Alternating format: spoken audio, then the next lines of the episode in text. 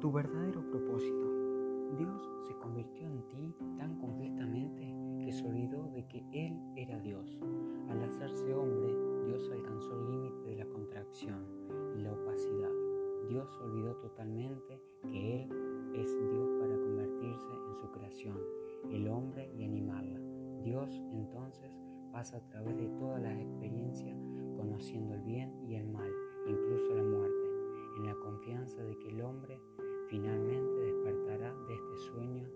vida para saber una vez más que Él es Dios. Solo existe Dios en el universo, fragmentándose a sí mismo como la humanidad y Dios juega todas las partes en este sueño de tiempo-espacio. Tu propia maravillosa imaginación humana es Dios en acción. Yo soy es Cristo en ti, tu Salvador, y Cristo es el poder de Dios y la sabiduría de Dios. Dios nos habla a través del deseo, impulsándonos a alcanzar más altos y superiores niveles de conciencia, ejerciendo su propia maravilla e imaginación humana para lograr estos deseos. El hombre realmente está experimentando a Dios en acción a través de la fe en su imaginación. El hombre finalmente concluirá que Cristo, el poder y la sabiduría de Dios está dentro de él como su imaginación.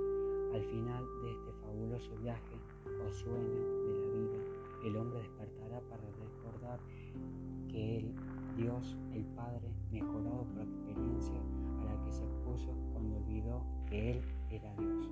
El único propósito del hombre es experimentar las escrituras, todos los estados de conciencia personificados como hombres en la Biblia. La meta del hombre es alcanzar el estado llamado Jesucristo. Entonces sabrá que Él puede tener muchas metas, mientras tanto acumular posesiones, volverse poderoso, ser famoso o expresar cualquier cosa que él desee.